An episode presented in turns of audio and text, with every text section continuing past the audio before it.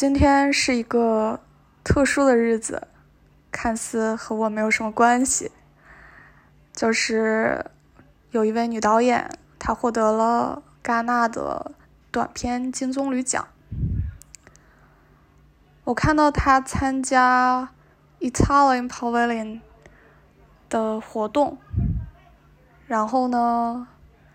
参加活动的人和活动场馆的布置。还是很熟悉，让我想起哦，二零一九年我也在这里，所以我去翻我公众号以前写的东西，因为二零一九在戛纳的时候，我写过一篇《戛纳星辰》，我现在也能够想起那种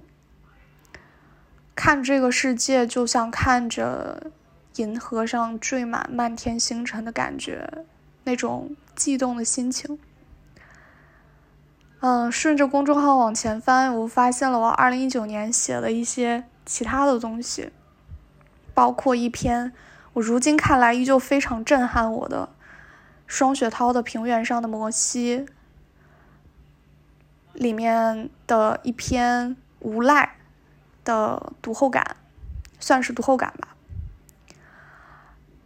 我一直很喜欢东北文学，我不知道，就现在东北文学很火嘛，我不知道大家在看东北文学的时候看到的是什么。我作为一个东北人，我也不知道东北之外的地方，大家在读东北文学的时候产生的共鸣，或者是情绪，或者是感慨，和我到底是不是一样的？但是对于我来说，我喜欢他们的理由，就真的是描述的每一种生活和情感，都是我亲身经历的情感和生活。即使感觉啊，好像和现代社会，好像和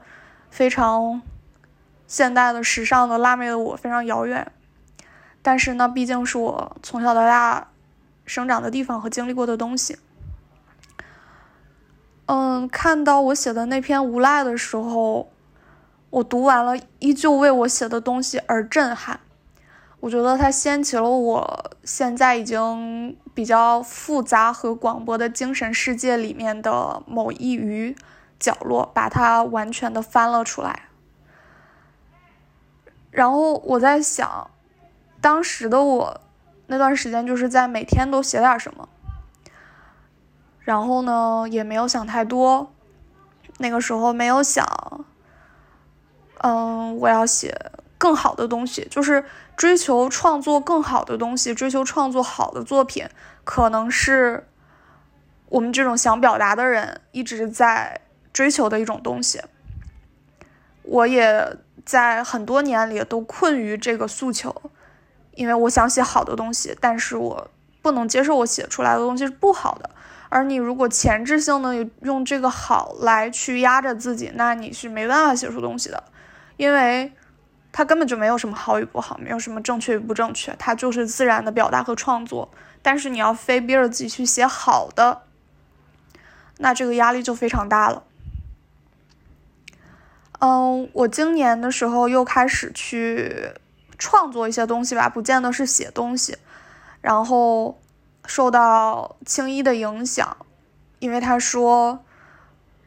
我们不是为了创作更好的东西，我压根儿就不要创作更好的东西，我只要创作当下的我自己，它更好一点都不是我，而更好并不重要，更好没有意义，有意义的是我在创作我自己。我在重新读这篇的时候，深切的体会到了这种感觉，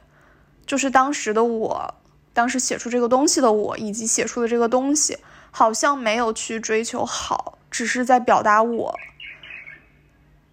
但是，当它出来了之后，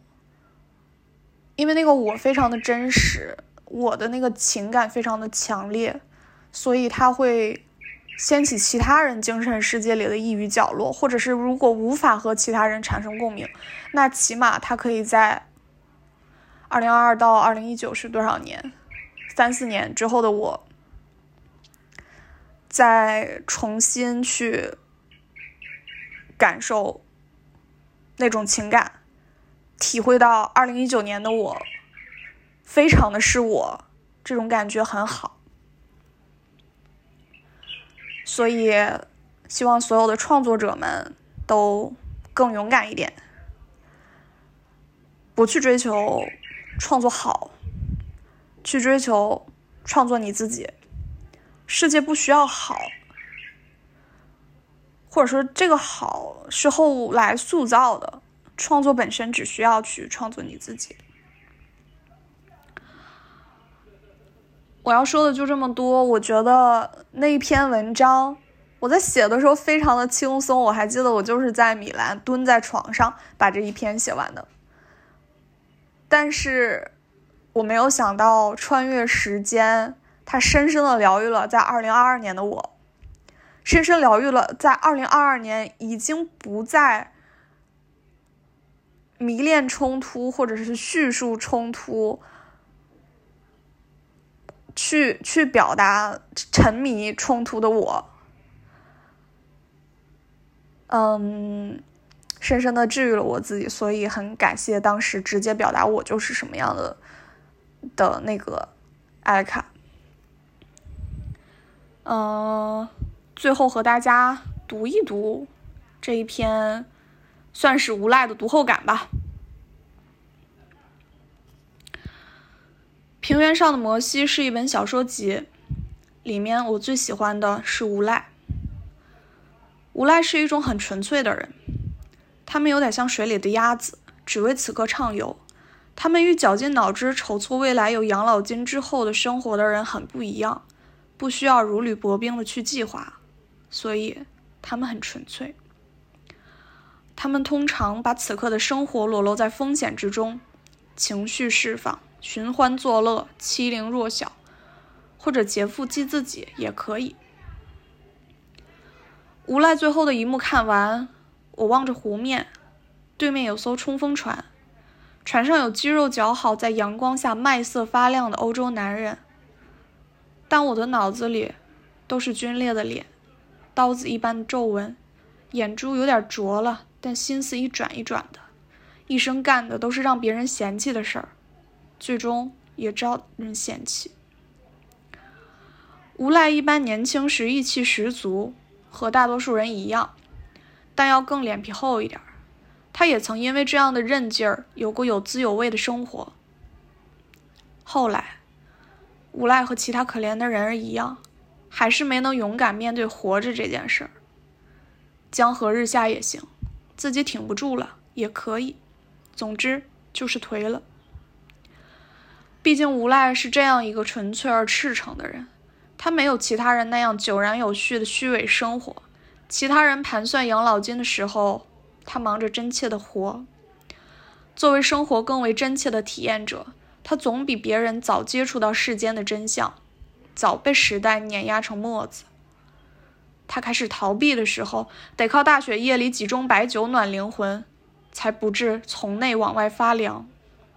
他也许也因为这样的逃避，冻在家门外，断了指头。如果他只是埋窝里自己喝啤酒，就有了小说最后的一声脆响。无论有没有接着酒劲儿，这都不重要，重要的是，他终于砸碎了自己的人生。